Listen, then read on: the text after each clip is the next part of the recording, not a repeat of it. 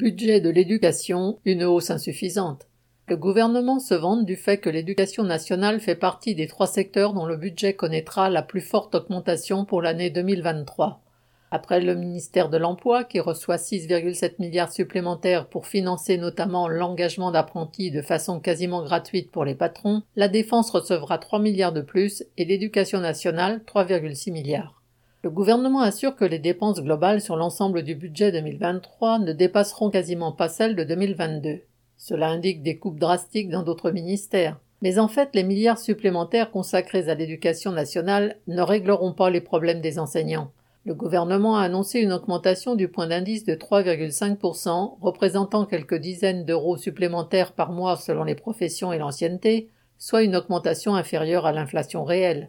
Il a en outre promis de relever le salaire des nouveaux enseignants titulaires à 2000 euros net, un niveau qui jusqu'à présent n'est obtenu qu'avec une quinzaine d'années d'ancienneté. Il faut y ajouter les hausses des prix des consommables, papier et autres matériels, et celles de l'énergie, dont une part relève du budget de l'éducation nationale. Malgré les efforts du ministère pour réduire le nombre de postes, il manquera encore des enseignants à la rentrée. Il manquera aussi du personnel pour prendre en charge les enfants handicapés, des infirmières et d'autres professions indispensables au bon fonctionnement des établissements scolaires. Cette augmentation, que le gouvernement présente comme historique, sera loin de combler l'ensemble des manques. Inès Rabat.